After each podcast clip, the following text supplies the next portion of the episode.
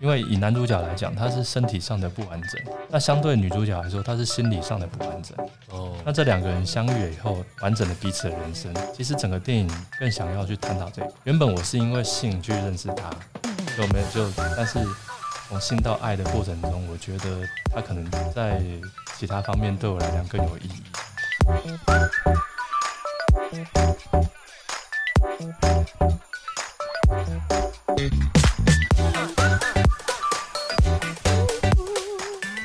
各位重疾 Podcast 的听众朋友，大家好，我是老 P 编国威。今天呢，我们又有机会来访问一位导演。好，那呃，我觉得首先呢，我想先跟大家聊一下哈，呃，因为金马奖刚结束，然后最近呢，我们。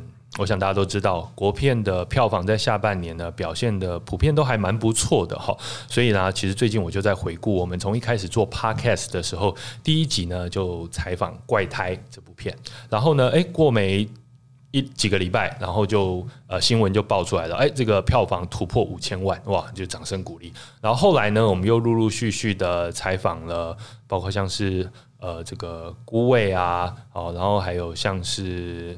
哦，那时候还有电视剧哈，就是还有那个我的婆婆怎么那么可爱。然后呢，哎，像是孤味，好，最近的票房也是突破了一亿，好，应该说已经达到了一亿两千万以上哈。然后呢，我的婆婆哪有那么可爱？然后应该剧名是这样子，然后，然后呃，它的收视率也突破了公视二十年来的记录哈，也都破五。那我相信呢，这些好的成绩呢。呃，肯定都跟我们的 podcast 没有什么太大的关系啊，但是还是觉得与有荣焉哈，就觉得说，哎，真的，呃，今年看到非常多优秀的作品，然后可以呃，在这个过程当中，呃，看到呃。然后透过采访的方式了解说这些作品诞生的一个过程，其实是蛮高兴的。那今天跟我一起主持的呢，还有我们的实习编辑 Sharon，Sharon 跟大家打个招呼。嗯，Hello，大家好，我是重疾的实习编辑 Sharon。对，那 Sharon 呢，现在也会在我们的网站上发表一些新的文章。那包括其实我们周一的一周好娱乐大事，也是由 Sharon 帮忙整理的哈。在这边要特别感谢 Sharon。好，那。好，那今天呢，呃，我们邀请到了一位新的，呃，即将新上映的国片。好，那帮我们节目推出的时候，应该已经上映了。然后，那呃，我们的导演哦，赖梦杰导演，那他今天带来的这部作品叫做《亲爱的杀手》。我们请呃赖导演先跟大家打个招呼。大家好，我是导演赖梦杰。哎，这个梦杰导演，哎，大家都怎么称呼你呢？其实就是。就是梦杰导演，梦杰导演哈，因为想说有没有什么比较这个您熟悉的称呼这样子哈。那呃，梦杰导演其实呃之前有跟我们呃这个娱乐重疾有接触过吗？因为其实我们也大概做四五年了哈，也采访过不少的呃业内的人士。之前有跟娱乐重疾有，其实大部分看到的是文章。对啊，对，嗯，因为我们 podcast 是后来才做的这样子。对对，所以之前有看过我们网站有，然后有时候觉得。影评有点犀利，太犀利了，有点有点担心。好，我们的影评一向走犀利路线，然后那呃，不过之前没有受过我们采访嘛，对不对？我印象中是没有这样子，所以今天非常高兴，那个梦洁导演来到我们娱乐总结的 Podcast，跟我们来聊聊《亲爱的杀手》呃这部作品哈。那其实我跟 Sharon 呢，在这个就是。刚知道这部作品的时候，有一个共同的感觉。好，那天我就问 Sharon 说：“哎，有这个试片的机会，你要不要去看？”嗯 Sharon，我记得那时候我是跟你说什么？我记得那时候我就说我我我有注意，我之前就注意到这部电影，然后我看到它的预告片，我就觉得很受吸引。结果那天我没办法去，所以就请你去嘛，对不对？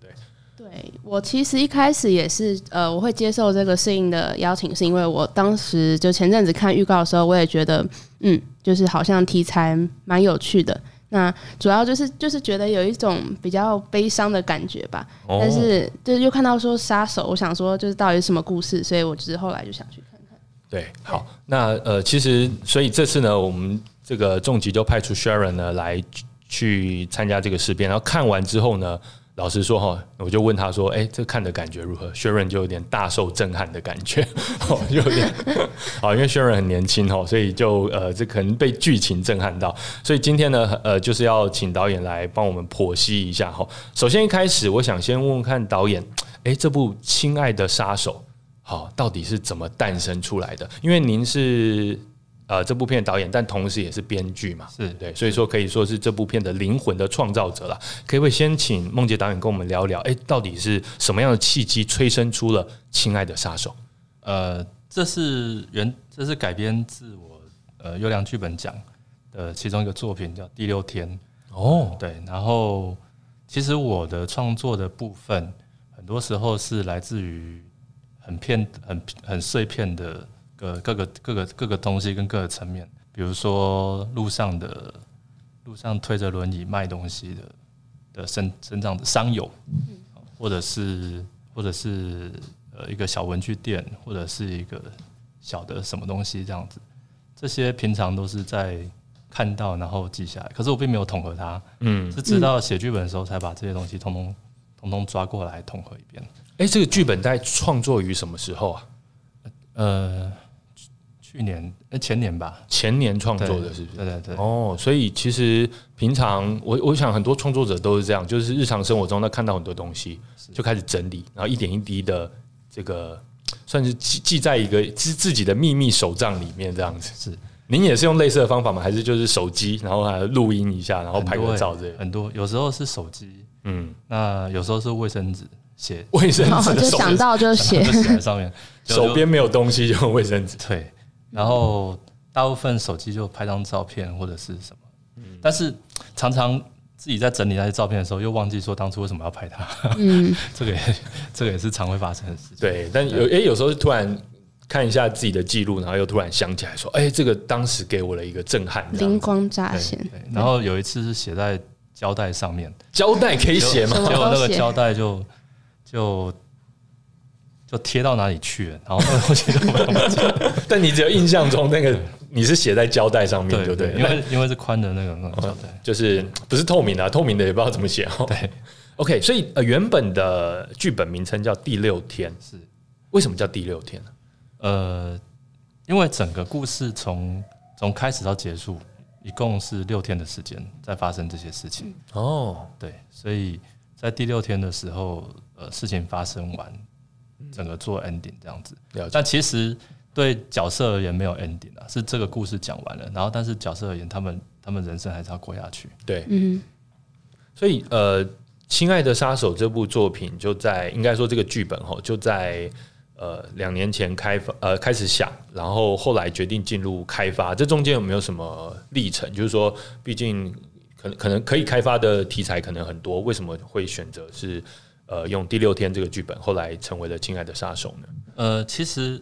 其实是从性开始去讨论爱这件事。嗯，那性这件事情，呃，在在受伤的人身上，呃，伤友身上，因为我谈的角色是一个脊髓损伤的人。哦，由郑仁硕扮饰演的这位角色，对他脊髓损伤，他是全全伤，全伤的时候，意思就是说他的某，比如说第第几椎脊椎以下，脊椎以下是完全没有知觉的。那这样子的伤友呢，其实其实很少受到受到接触跟拥抱哦，然后甚至更不用讲性这件事情。那大部分如果是男性伤，女性伤友也一样有一样的问题啦。对，所以就是你看了许多，不管是呃呃各式这样的呃呃商友的论文也好，或者关于探讨守天使的论文也好，就是男性女性都一样有这个问题，只是这些问题在我们。正常人的身上可能还比较容易取得，所以你并不是这么在意它。但是在商友身上，他们有这些问题，他也不好跟家人讲嘛。啊，对，也不好跟，毕竟是一个很隐私的问题。对，然后也不好跟朋友讲嘛。你也没有 Uber Eat 或 这种，也没有那种快来得得来速，对不对？甚甚至说，有的有的商友又又反映说，就算是拿钱去买，人家也不愿意卖。哦，这个事情也是有。其实老实说哈，比如说我之前也看一本，就是呃，跟霍金合作很久的一位，这个一样是作者，一位科学家。那大家都知道霍金这位大科学家，他也是因为渐冻人症，所以其实呃，渐渐的呃也不良于行，然后渐渐的其他肢体也都没办法动了哦。然后呃，同同样就是说，在在在那个那那本书里面，我就看到说，呃，这个霍金他如何解决这 这些问题。那当然他是很有名的人，嗯，可是同样他太太会很害怕伤到他，嗯，对对。那我觉得其实有时候不一定是这些呃，我们说呃障碍者，呃，他他可能他没有办法获得这样安慰，有时候可能真的是人家怕出什么问题，是对啊。那所以说。就就是性这件事情，其实对他们来讲已经蛮遥远的了。嗯，那只求说一个一个身体上的接触，或者是一个温暖，对温暖的拥拥抱。嗯，其实光一个拥抱，甚至都可以让让他们流下泪来，因为或许太久没人去拥抱他们。嗯，对啊。所以导演之前除了平常的观察，比如说你在路上看到一些在卖口香糖啊，或者说一些呃身体有障碍的人士之外，您还查了论文。然后还去看了关于守天使这样子一些相关的报道或文章的。对，因为其实有不少论文在讨论这件事，然后不少。对，然后甚至他们也有提说，呃，上友也有也有性的自主等等，也有在也有在谈这些事情。呃，但是因为这些这个东西，我我在电影里面就是不是很想说把它当成一个主要重点来来整个放大。嗯。这样对于商友来说，也也许会不是那么的舒服啦。所以其实对我来讲，他谈的还是一个一个完整跟不完整的问题。嗯因为以男主角来讲，他是身体上的不完整；那相对女主角来说，她是心理上的不完整。哦，那这两个人相遇了以后，完整的彼此的人生，其实整个电影更想要去探讨这一块。原本我是因为性去认识他，就没有就但是。从性到爱的过程中，我觉得他可能在其他方面对我来讲更有意义。所以其实，其实我们在谈性跟爱，性跟爱，这这这其实分分不开来的。如果说分开来的话，那真的就只是一场交易而已。OK，所以呃，这次我们邀请到郑仁硕来饰演男主角，他的名字叫做六，是。然后我们的女主角是邱思琴，是。然后他的。我们看预告嘛，就知道他的名字叫泡面，是好，其实很有趣啊，哈，就是说，呃，这次是怎么，呃，就是在选角上有没有什么呃历程可以跟我们分享？对，因为这一次的故事特别，嗯，所以在创作的方式，我我尽量避免直觉性的选择，例如说写完剧本，或者是说看到想象是某个演员的时候。如果他第一直觉跑到脑海里，就那就表示这是错的，然后就先就先把它拿到其他地方去看我别的想法或别的选择啊。例如说，商友他一定要这么瘦弱嘛？哦，例如说，哦，哎，结果我们去去填掉的时候，还真发现有些商友他原本不是商友，他原本是运动员，或者是对，或者是做的工作比较出众哦，有可能。他们就是壮硕的，对。对，那这就颠覆了原本的想法，嗯。所以说，在剧里面，我们看，呃，郑仁硕其实他上半身是很健壮的，对。那这是另外一个思想法去思考这个戏，比如说，比如说，呃，如果啦，如果说一般人直觉就是上游就是应该是瘦弱，那你来看说，哎，为什么要诠释一个一个这么壮的人来做上游？哦，原来他有他的故事，他的故事背后可能是他曾经是做过什么这样子的。的朋友呢，其实更容易心里更容易不平衡，因为他曾经玩好过，而且他曾经非常非常的在在行，在就是身体上的体能方面，比如说他他以前可能是体育健将，他以前可能在工地非常矫健之类的。他好像以前是有得过很多金牌的嘛，对不对？是，嗯，所以说，但是我刻意不去不去谈那一块，就是说，只是告诉你说他背景是这个样子。那这样子的人，他其实更容易受伤。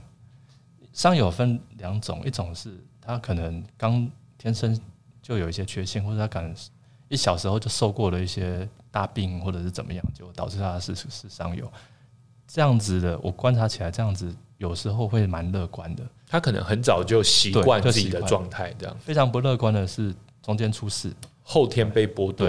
哎，哇，那个一开始的时候就是。就是世界毁灭了，什么什么都不对，看不见未来，这样对，看不见未来了，对，所以这样的上游其实是蛮辛苦的，嗯，对。好，那呃，除了呃郑仁硕，他其实哦，我们看到导演刚才讲，他是一个相对壮硕的演员好，然后来饰演这次呃六这位上游的角色。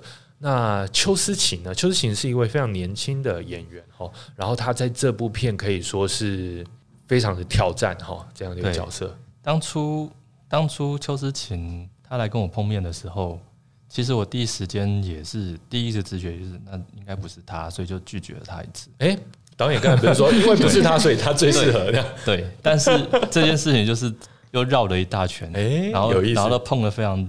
其他非常多的演员，有些演员也不不乏是不畏惧呃情欲情欲戏的这种，或者说他不畏惧说他是会裸露的这种，对他表现的更大方，或是他表现的更积极这样。那后来也也确实有些演员，我觉得好像谈写过程中还蛮愉快的，应该是他的。那这就牵扯到说，哎，是他那就应该不是。哎，我觉得导演这个 你这个选角的方式很有趣，哎，对，因为其实。因为这个作品特别的地方不是只有选角，嗯，比如说连摄影跟灯光，或者是场或是场景的设计，总觉得如果这个直觉是对的，那那应该就不对。对我有一次跟拍摄过程中跟摄影说：“哎，我们拍的太顺了，这样是不对的。” 就是要反其道而行啊！对，是不是我们拍错了？然后再再回来再回来修正说，那我们是不是哪个地方要重新？重新来过，哎，这样这样，那个摄影或灯光，他们听到导演这样的意见，会有什么样的感觉？就说，哎，顺还不行，就是，当当下心情一愣，哈，你在讲什么？对我我我，但我觉得这个这样子的一个思考是很有意思的，就是说，毕竟我们一个作品哈，它需要给观众啊，最终呈现在观众面前，需要是有一种颠覆的感觉，而不是一个想当然尔的东西，这样是。所以从导演开始就必须要先。去去去试这些，所以就设了一个，在心里就有一个纠察员在那边说：“这不行哦，太太太顺利了哦，不能这样哦，你想的太太快了哦，再想想，再想想。”哎，导演这个第二人格 是什么时候开始发展出来的？其实只有拍这部片的时候会有，真的。儿子觉得很很辛苦，那觉得说下一部片别这么搞啊。我觉得这很有趣，哎，因为我必须要坦诚哈，我是还没有看这部片的，Sharon 看的，Sharon 可不可以聊一下你看这部片之后你的当下的感想，以及你想要问导演一些关于剧情上的一些问题？呃，我觉得如果说要震撼的部分，当然就是大家在讲的那个比较裸露的部分嘛。对，那呃听说一半以上的 段落是有呃，应该说比较刺激的这样子。对他呃，就像导演刚刚说的，他可能是要有一个性去展现爱嘛。那呃，这个身障人士他是对于性的渴求，然后。进而发现了他的爱情这件事情，我觉得是带给我一个蛮深刻的感受吧。就是刚刚像刚刚导演讲完说，呃，有些身障人士他是想要又不敢讲，对，那世界上很多这种人。那我觉得我印象比较深刻的地方是，呃，最后那个就是回归到我们的主题，亲爱的杀手。那杀手这个部分呢，我是觉得结局安排的蛮好。现在可以透露？哦，不行，不行，透露太多。没有，我觉得他的结局算是一个不圆满却又圆满的结局吧。是，对。就是嗯，就是 跟不完整，但是我们彼此完整自己是一样的道理。嗯，对，好，不，现在不能剧透。这样逼得我，是觉得结局，因为我是唯一还没看的，我现在很我是觉得那个结局安排的蛮好的，对啊，就是有让我有点震撼到，我还思考了一下。而且以以他其实他并不是，我先我先澄清一点，他并不是一个乒乒乓乓打的稀里哗啦的杀手片哦，并不是。所以是不是有人从一开始可能看？这个片名会有点误会，哎，它的结局跟我一开始想的完全不一样。哦，那就好，那就对了，对对了对。是不是真的有人以为它是一个什么像是杀手电影还是怎样的？基诺里维导演的那种电影？但是看了预告片应该就觉得就知道了啦。对啊，哦，哎，真的吗？那所以是我误解错。好，所以说其实呃，在后半部还有一个反转了哈，看起来是这样子哈，所以呃。其实，在这部电影，我想我们这边不能剧透太多啦，但我们很很很希望说导演再给我们多分享一些，比如说在这次的拍摄上，哈，有因为第一个情欲戏份很重，是，然后第二个就是演员，我们都希望他突破原本观众的印象。然后有有比较新的演员，然后有比较资深的演员，嗯，然后这这这中间其实要怎么蹦出火花？对，导演可不可以再多跟我们分享一下这次遇到了哪些挑战呢？呃，首先拍情欲戏的尺度这么大，对我来讲本身也是个挑战，因为我没拍过尺度这么大，真的哦。这第一个，嗯，那我曾经一直在思考说，到底要不要做到这个程度？嗯，也曾经试着把它拿掉，然后又把它想把它放回来，拿掉放回来，但是最后决定要这么做，是因为呃，跟刚刚提到的伤友有关，就是说，当他们下半身是没有知觉的时候，其实更可更渴望肌肤上面大面积的接触。对，那在肌肤上面大面积的接触，其实对于拥抱也好，或者是其他的呃呃呃做爱也好，情欲也好，这样子，他们在乎的并不是呃某个器官上的刺激，因为没有没有意义。那更更在乎的是。身体上，我们温度对温度能不能交流在一起的感觉，嗯，对，所以所以这个是我觉得它是必须存在的，所以才才把它放进来。嗯，那裸露是有其必要啊。那这个这就是因为就是那边思考很久，所以才决定说要这么做。那当然啦，就是以邱思琴来讲，他很年轻也很勇敢，然后也其实我。一开始就是常常在劝退他说：“你真的要演吗？你演了以后，你可能会这样，你可能会遇到什么状况？你可能会遇到家里遇到朋友，你是不是放弃好了？” 我一直在，我一直在劝说他说：“你别吧。”等下这是激将法吧？会不会他听了这些，然后就说：“哎，这导演我演吗？”对啊，是怎样觉得我演不起来吗？我就是要演这样子。然后他就他就相当倔强，他说：“你不要有您激将法成功了，你不要担心我，我一定怎么怎么哦好。”但是。其实我们在所有的过程中是非常尊重演员的，嗯，因为在讨论情欲戏的部分，几个镜头的那那个现场，那个那个办公室，副导演、经纪人都在的，哦，几个镜头怎么拍，拍到哪里，然后做到什么事，好，演员的动作，呃，手摸到哪里，哪边要怎么样，好，都变成就是非常透明、非常公式化。我告诉演员说，我就是拍这些东西，我在现场不会加也不会减，所以你绝对放心。但是我我告诉你我的需求，所以说你可能最后你要回到我的需求上面来，这样子。对，所以所以拍情欲戏在前面讨论跟现场拍摄的时候，是没有观众想象的那么的那么的轻松了。对，是就是说，或者是说那么的那个，因为大家都经纪人也好，或者什么也好，就眼睛睛眼睁睁盯着说，哎。是不是就要按照计划进行？嗯，对。那因为像这种这种这样子的片段，其实不按照计划进行的话，演员也会觉得不不担，呃，也会觉得没有安全感。嗯，没有安全感的时候，他就不会把他的表演放给你。他可能就在想别的事情。对，他说：“哎，你为什么临时要求多加这个多加那个？你是不是要对我怎么样什么之类的？”那或者是男主角啊，万一万一他呃，比如说碰到呃说好以外的地方。啊，那个也是会造成很大麻烦，对，所以这人说是硕哥是非常非常有经验，也非常非常体贴的女孩，是。啊，所以说一旦一旦喊卡的时候，这镜头喊卡的时候，他是眼睛闭上，不然就是头撇过去，然后或是用其他东西马上就保护着事情，这样马上请人递毛巾过来，对对对，绅士，对，所以说在现场，我曾经也问过邱志贤说，那你觉得怎么样？他说算是很安心。那确实有这样的表演，就是代表说现场可以给他很安心的状态，他也可以比较进入那个角色了，而不是说我一直在想这些事情。对对对对对。那当然，我觉得，呃呃，导演刚才讲说，我们在拍摄过程当中，呃，出呃，就是因为。应该说，呃，这个情欲戏、情欲戏的要求，它必须要合乎逻辑，是。它必须要合乎这个角色的设定，是。哦，不能说好，我们今天想脱就脱，没有这回事。对，然后或者说想不脱就不脱，然后大家呃，就就就都衣服都一直穿着紧紧的这样子，然后就这样带过哈，这样其实也这样感觉很怪，也很不真实这样子。彩衣彩衣也是就饰演泡面的妈妈的那个演员，嗯，她也是让我非常的感动，因为。因为他在有一场戏是女儿帮妈妈洗澡的时候，其实我们有准备非常多的的呃保护的东西给彩姨。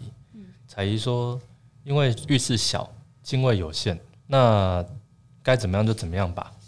然后他就他也就是非常的，就是非常感谢他，对，非常感谢他这样子。我对于那个妈妈的角色这个呈现呢，我也觉得蛮。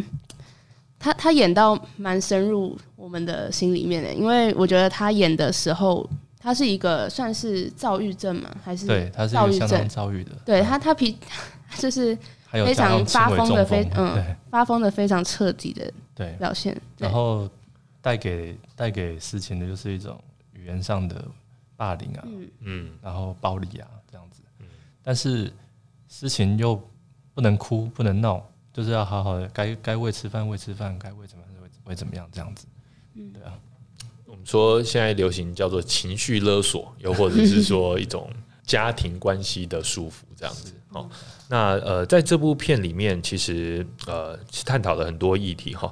那呃，这个不同的角色，包括不管是证人说他要饰演这样一个商友，又或者说刚才讲的我们年轻的邱思琴，他要呃挑战呃一个。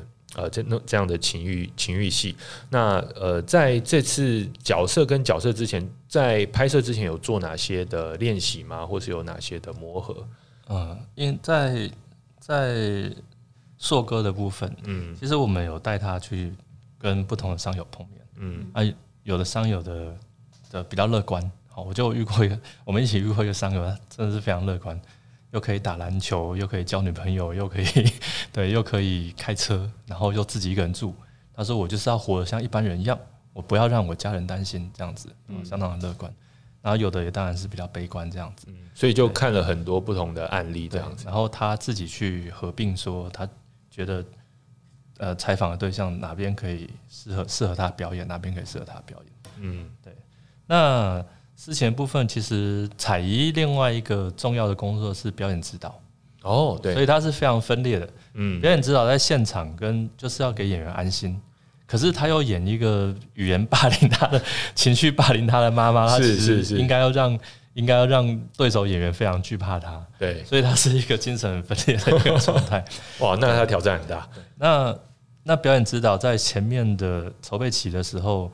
就是在做情欲戏的沟通的时候，就有让两个演员做做呃肢体上的接触跟练习，跟其实我们就是把情欲戏变得比较机械化，嗯，就是就是它就是一个工作，然后然后反复的练习，让让大家让大家都觉得不会那么的觉得尴尬，这样都排练过这样，对对对对。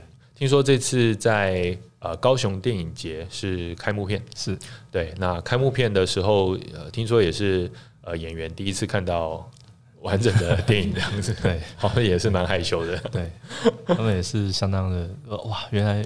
然后，但是我跟他，我我答应他们都做到，就是说我就是这些情欲戏是浪漫的，嗯，好看的，绝对拍起来不是不不会是猥亵，也不会是怎么样，大家可以放心。是，那这是其实呃，在应该说，不管是《亲爱的杀手》啊，或是导演在呃过去的历程，好，过去导演其实得过呃这个金穗奖，是好，然后呃金钟奖、金马奖，然后呃这个公式的作品也很多，也拍过一些在中国大陆那边的作品，有好，所以说其实资资历是很很很。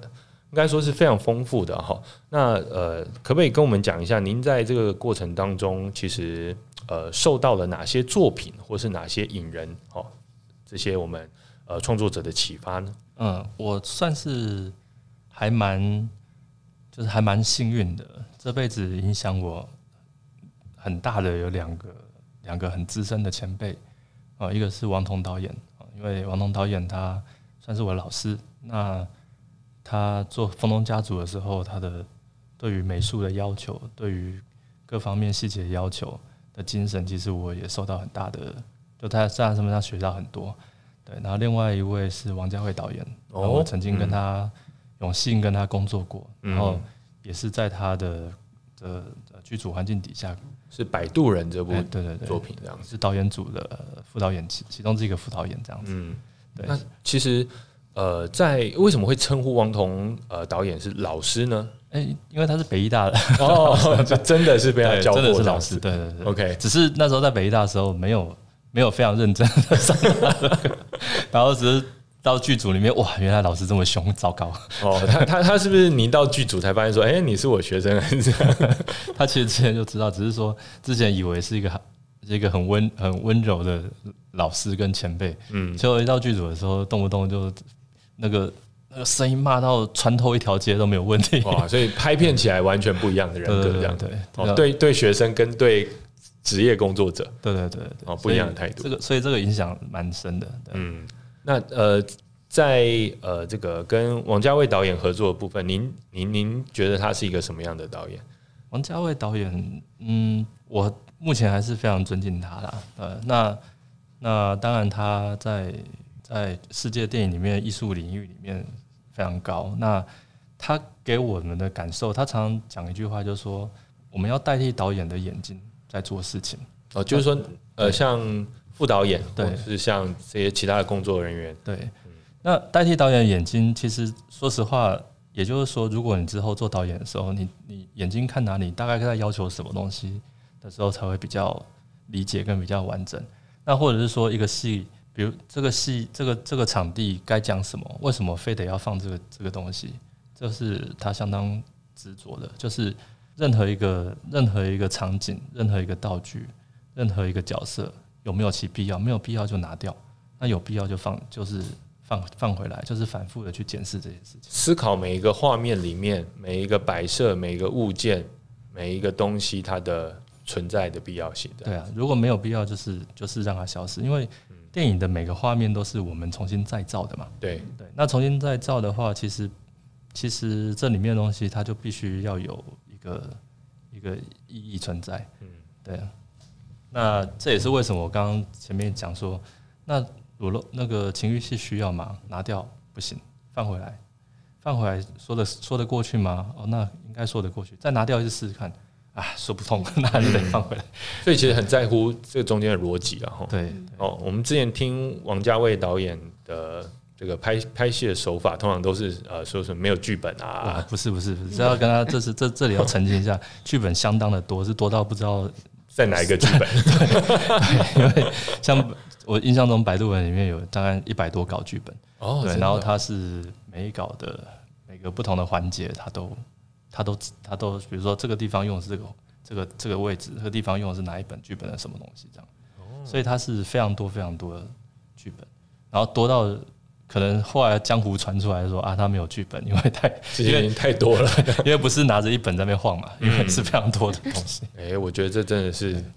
呃，跟跟跟一般江湖传言很不一样。对对对对，啊，这实际上见哇，不是没有剧本，是太多剧本了。对，所以我觉得呃，因为您您说您受到这个王彤导演跟呃王家卫导演两位的熏陶，那我觉得其实呃给我的感觉都很像，就是说他们对于细节的在乎，哦哦，特别是包括场景啊，包括它的必要性啊，它逻辑啊这样子。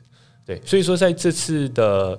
呃，在后来的拍摄，你也是将这些要求都融入到您的拍摄风格吗？嗯，其实不管是不管是谁啦哈，或者是说不管曾经跟谁工作，或者是或者是怎么样，那最最后回到自己拍摄自己的作品的时候，都还是会它会有影响，嗯，可是也不需要去完全去去模仿或是或是抄袭，因为没有意义，因为那个是他们。能，他们他们已经工作这么长一段时间去用，而我就是说影响到回到回到自己的创作来的时候，就是说这些创作呃哪些东西对你是成为养分有用的，对啊，因为比如说讲故事也好，那或者是或者是拍摄也好，我拍出来就不会是他们那个样子，这个是没有办法的，对。如果我能拍到那个样子，现在 现在每个人的指纹都不一样，对对对，所以其实。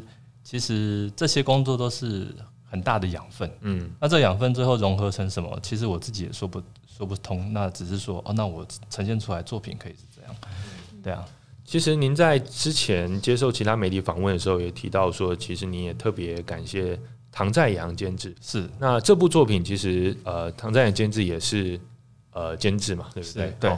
那跟您呃合作蛮久，可不可以跟我们聊一下您跟这个？啊，唐在阳先生合作的这些经历呢？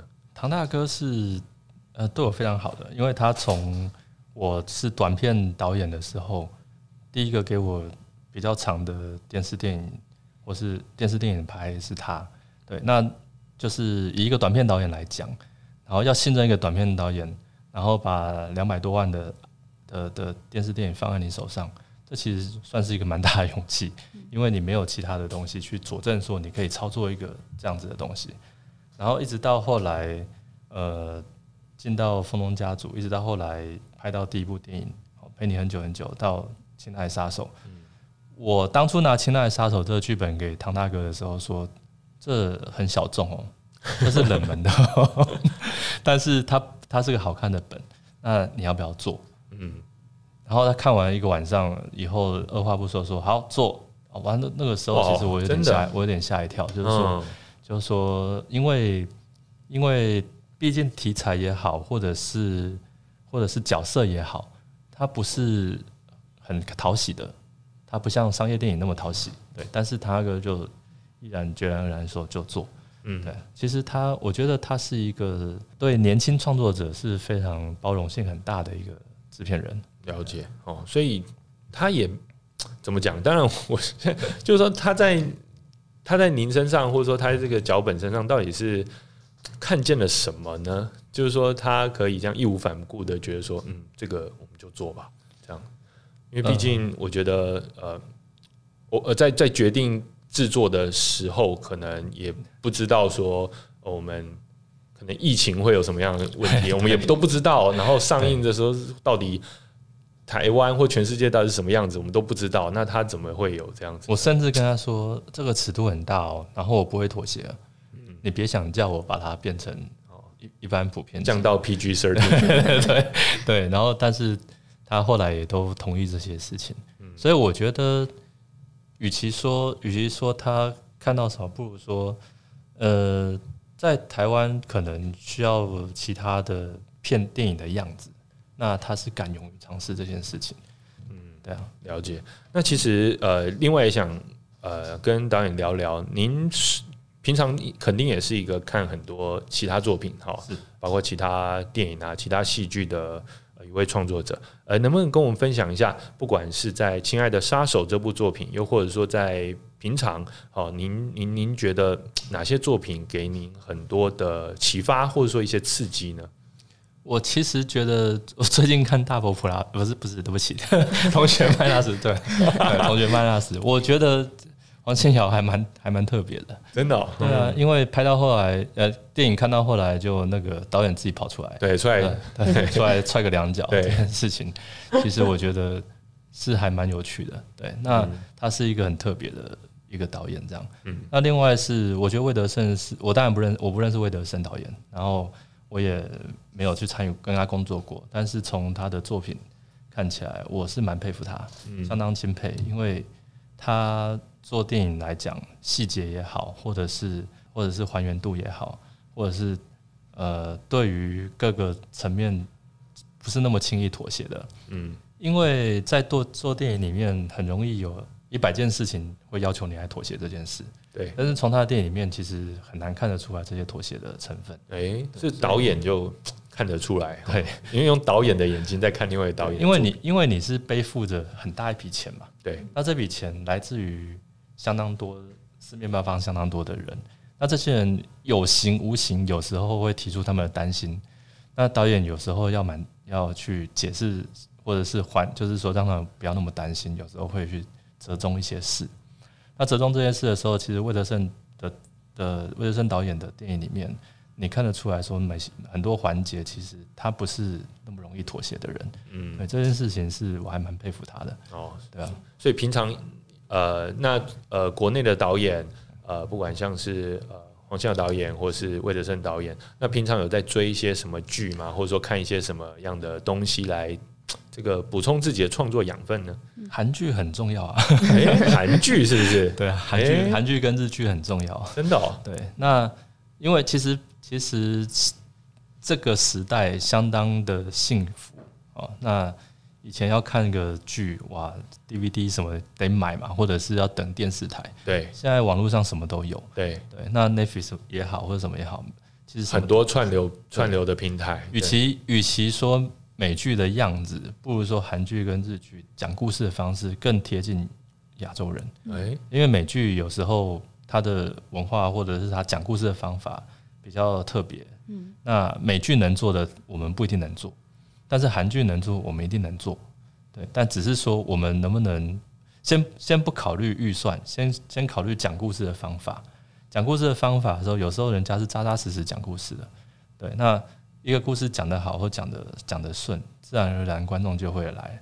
那比如说啦，比如说呃，两年前一个很红的片子《一尸到底》那个，他一尸到底对，好日本电影，他其实讲技术他没有技术，呃，讲美学他没有美学，但是问题是他观众就就就看了就疯狂的爱上，哎，就是脑洞超大，有共鸣了，对，所以他讲故事的方法会让大家，所以说故事讲故事永远是排第一，嗯，那。其实，在国内，呃，我们我们今年当然运气很好，有很多很优秀的国片，是对，一直一直起来的。对，那这些国片起来的时候，其实不外乎大家看了以后都还是故事，对啊，嗯，毕竟我们目前为止啦，哈，不是在跟好莱坞拼那个什么呃大特效、大制作哈，大大大大明星，谁都拼不赢他，对啊，就是。哪一个国家也都没办法，对，也只有一个好莱坞嘛，哈，对对。那但是我们可以从日韩的作品当中获得不少的刺激，是，甚至越南电影也起来了，越南电影看起来也很也很好看。最最近你有在看越南电影？前阵子有在看，对对对对对。其实他们这些这些这些骗子，亚亚洲人的骗子，好像泰国电影，泰国电影，嗯，对，新加坡，哦，那个那个导演很红嘛，热带雨，是是是，对啊，他们其实讲故事的方法都是。都是让观众跟观众来讲算是很贴近的，嗯，对，所以，哎，这个呃，看电影啊，看剧啊，哈，然后特别从临近亚洲的这些国家，好，获得很多的刺激。好，平常有没有透过一些其他的另类的管道在获取灵感呢？我们每次遇到导演或编剧，我们都很喜欢问他这个问题。哈，之前有导演跟我们说，哦，他都打电动，我都洗澡，洗澡是不是？边洗边想，我但。真的在写剧本或者在或者在创作的时候，有时候一天洗个四五次，哎，这水费水费很高，这有意思哦。对，哎，不过这个跟这个水利署或 相关，我们最近缺水哈。哎，这个通过洗澡可以获得一些灵感，这样子。对，但但有时候就是洗澡，会不会您比较适合去那个瀑布底下打坐这样子？坐一整 天，对，有点冷。对，我曾经把自己关在关在。小旅馆里面，嗯，然后那个旅馆里面有一个有一个呃浴缸，嗯，然后就浴缸放满水，然后就跟自己说三天之内剧本不写完不出去，对，然后后来就是其实那时候也没办法穿衣服，因为有时候写写写，然后跳到浴缸里面，然后想想，然后再出来，这太妙了吧，特别，对。哎，这个有意思，所以说现在都还会持续的透过这种方式来让自己，但觉得那时候太极端了，大脑灵性一下。对，所以所以后来就觉得洗澡还是一个比较放松跟比较可以想到事情的。哪天我们会看到路边有人那个用消防水柱在冲自己，那肯定是很大的骗子，肯定是很大的骗子啊。那我们恭喜导演这样子。那哪天我们看到导演在路边用消防水柱冲自己的时候。肯定是接到非常大的这个这个骗子。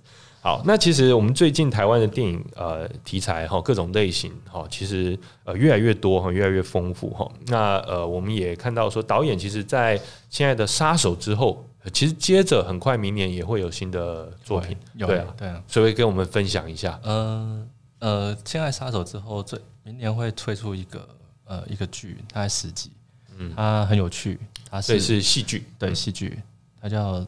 村里来了暴走女外科，所以是个职人剧，是个是个医疗剧。等等等，这个片名叫什么？村里来了个暴暴走女外科，暴走女外科。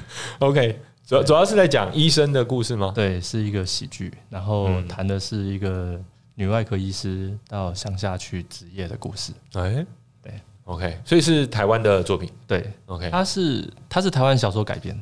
哦，台湾小说改编一个一个医生，对。一个医生写的小说，哎，然后刚拍完，真的，对，然后之后还会再跟唐大哥有其他的合作，然后也是不同的不同的类型。哦，OK，我就因为发现导演的作品都这个类型变化很大，对我我只有一个片不敢拍，鬼片不敢碰，真的。当当台湾在对于鬼片很热的时候，嗯，整个亚洲都。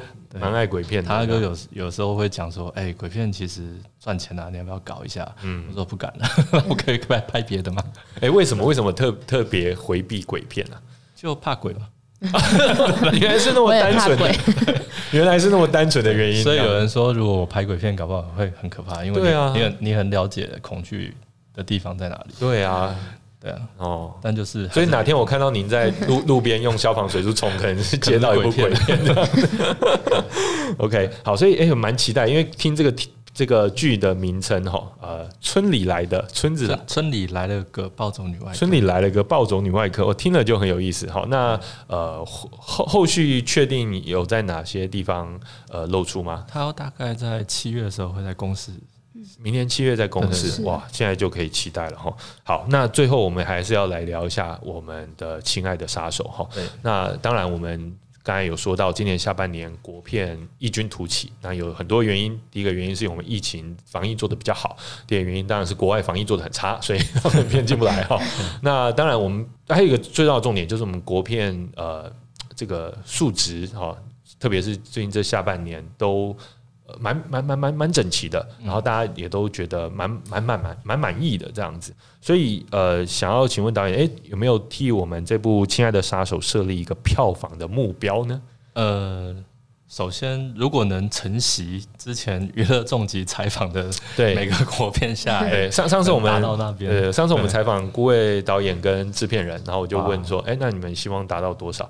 那他们说哦五千万，结果翻倍，就翻倍这样子。哇，原来讲一个数字可以翻倍。对，在我们这边就是水嘛，对，就坐在这个位置，哎，就是可以翻倍这样。好，现在开始喊，好五千万，五千万是不是？希望可以翻倍。好，五千万可以翻倍。OK，我现在做记录了哈。我们过过过呃这个一个月后，好，我们大概就可以揭晓答案。但我还是要很诚恳的讲说，其实呃。在票房上，当然希望有很好的成绩，当然了，希望很多人看嘛。对，但更重要的是，如果看完这部电影，因为如果你觉得你的人生或者是你目前的环境是比较是比较低潮的，是比较阴暗的，是比较谷底这样谷底，然后感觉自己走不出来的，看完这戏，希望可以给你一个明天这样子。哎，所以其实是比较正向的一个，因为虽然是整个是很黑暗的片子。看预告这样是这样，对，但是他其实整个在谈的是说，明天还是可以值得期待。嗯，对。OK，好，这跟同学麦纳斯比较不一样。同学麦纳斯到水里面，对，你就继续灰暗好了，就继续厌世好。所以，哎，这我们亲爱的杀手可能，呃，当然我们现在也没有办法爆雷了，但可能就借导演之口，我们大家可以，呃，这个，呃。提醒观众一下哈，或许在这部片当中，其实可以获得一些慰藉，而不只是呃，好像呃，目前大家预告或者说这个剧情简介上看到的一些比较阴暗或者是在谷底的这样剧情，这样子是对。那当然，宣传主打的都比较。胃口比较重，胃口比较重。对，OK，好，那呃，其实呃，我也因为其实现因为我还没看嘛，所以我现在真的是被撩起了这个非常高的欲望，很想去看这部电影，所以我们就即将在呃十二月四号。好就要上映了，好，所以就呃推荐大家一定要去戏院支持，然后也欢迎大家如果看了《亲爱的杀手》之后呢，有什么心得，有什么感想，好，欢迎投稿到我们娱乐重疾，然后我们让呃，因为大家那个导演刚才也讲了，我们重疾的影评通常都比较犀利哈，我们就欢迎欢迎大家来跟我们分享了，就有点害怕点开，好，不管怎样，我们一一定会好好的来介绍这部呃《亲爱的杀手》，也欢迎大家跟我们分享。那今天非常。高兴邀请到赖梦杰导演以及《亲爱的杀手》来跟我们分享，谢谢，谢谢大家，谢谢。导演。那我们下次再见喽，拜拜，拜拜，拜拜。